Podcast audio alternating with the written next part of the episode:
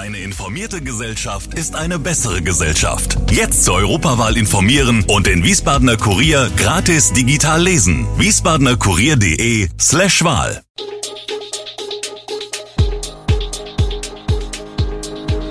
Gude, unser morgendliches News Update.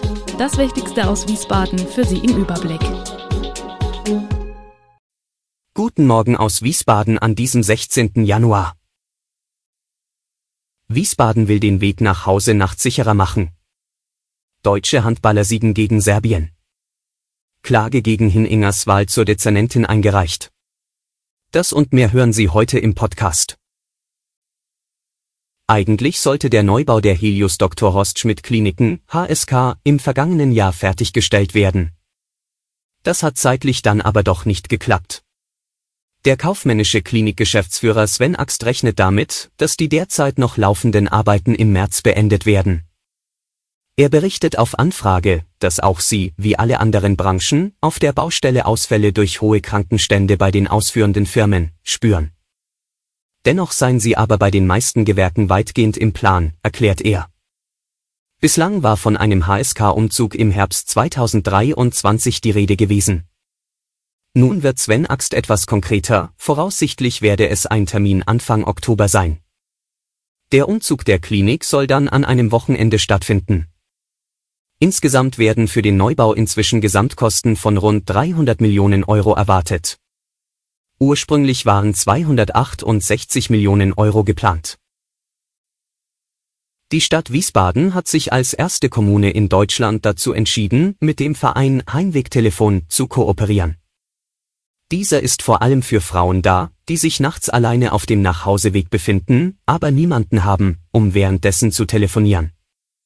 Etwa 150 Ehrenamtliche in ganz Deutschland begleiten Menschen telefonisch auf ihrem Nachhauseweg bis zur Haustür, damit sie sich sicherer und wohler fühlen. Saskia Veit-Prang, kommunale Frauenbeauftragte in Wiesbaden, beschreibt es als eine unglaublich tolle Sache. Das Heimwegtelefon funktioniert so, ein Gespräch beginnt zunächst mit der Frage, wo man sich gerade befindet und welches Ziel man hat. Während des Telefonats kann ein Ehrenamtlicher so den Weg des Anrufers am Bildschirm verfolgen. Außerdem kann die Person im Notfall parallel die Polizei kontaktieren, ohne die Verbindung zum Anrufer abzubrechen. Am Internationalen Frauentag, dem 8. März, soll das Heimwegtelefon den Wiesbadenern vorgestellt und dann auch großflächig in der Stadt beworben werden. Die Eschenhahner warten seit Jahren auf den Bau der Ortsumgehung zur Entlastung ihrer Ortsdurchfahrt. Jetzt zeichnet sich ein Licht am Ende des Tunnels ab, Aussagen von Hessen Mobil zu Planungsstand und Ablauf deuten darauf hin, dass im Sommer 2025 der Baubeginn sein könnte. Helmut Pötzel, der Eschenhahner Ortsvorsteher, meint zum aktuellen Stand, der ganze Bauantrag ist in der Offenlegung, da nachträglich noch Sachen eingearbeitet werden mussten. In diesem Jahr soll dann der Planfeststellungsbeschluss erfolgen. Parallel dazu sollen für die Ausschreibung notwendige Detailplanungen und Abstimmungen erfolgen. Die Durchführung erforderlicher naturschutzfachlicher Maßnahmen werden ebenfalls schon vorbereitet.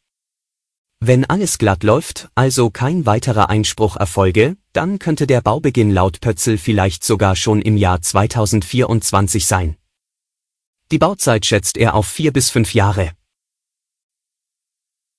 Die deutschen Handballer haben ihren ersten Härtetest der WM bestanden. Sie haben den vorzeitigen Einzug in die Hauptrunde geschafft.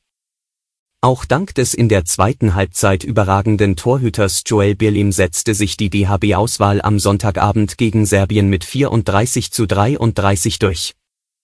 Linksaußen Lukas Mertens mit sieben Toren und Kapitän Johannes Goller mit sechs Toren waren beste Werfer der Mannschaft von Bundestrainer Alfred Gislason. Vor rund 2500 Zuschauern im polnischen Katowice entwickelte sich von Beginn an der erwartete Krimi. Gislasons Team erlaubte sich diesmal zwar kaum Schwächephasen. Doch der erfahrene Gegner ließ die DHB-Auswahl nie klar davonziehen. Dass am Ende der angepeilte Erfolg heraussprang, hatte auch mit dem starken Torhüter Birlim zu tun. Zweiter Schlüssel zum Sieg war die fast durchweg ideale Chancenverwertung. Der Stadtverordnete Veit Wilhelmi hat seinen Anwalt beauftragt, Wahlprüfungsklage gegen die Wahl von Christiane Hinninger, aus der Partei Die Grünen, zur Umwelt- und Wirtschaftsdezernentin beim Verwaltungsgericht einzureichen. Hinninger habe sich bei der Wahl Ende September im Erbenheimer Bürgerhaus zeitweise im Vorraum aufgehalten und habe so den Wahlausgang beeinflussen können. Die Stadtverordnetenversammlung hatte Mitte Dezember den Widerspruch abgelehnt. Deshalb hatte Wilhelmi angekündigt, vor Gericht zu gehen.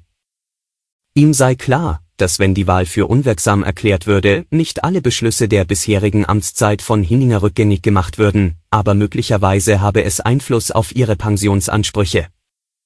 Hinninger gibt sich dagegen gelassen und sagt, die Einreichung der Klage ist nicht überraschend, das war ja angekündigt. Es werde wieder wie das Hornberger Schießen ausgehen, weil nichts dran sei. Das vermutet sie. Dann werde die Stimmungsmache hoffentlich aufhören, wünscht sie sich. Alle Informationen zu diesen Themen und noch viel mehr finden Sie stets aktuell auf wiesbadener-kurier.de. Gude Wiesbaden ist eine Produktion der VRM von Allgemeiner Zeitung, Wiesbadener Kurier, Echo Online und Mittelhessen.de. Redaktion und Produktion die NewsmanagerInnen der VRM. Ihr erreicht uns per Mail an audio.vrm.de.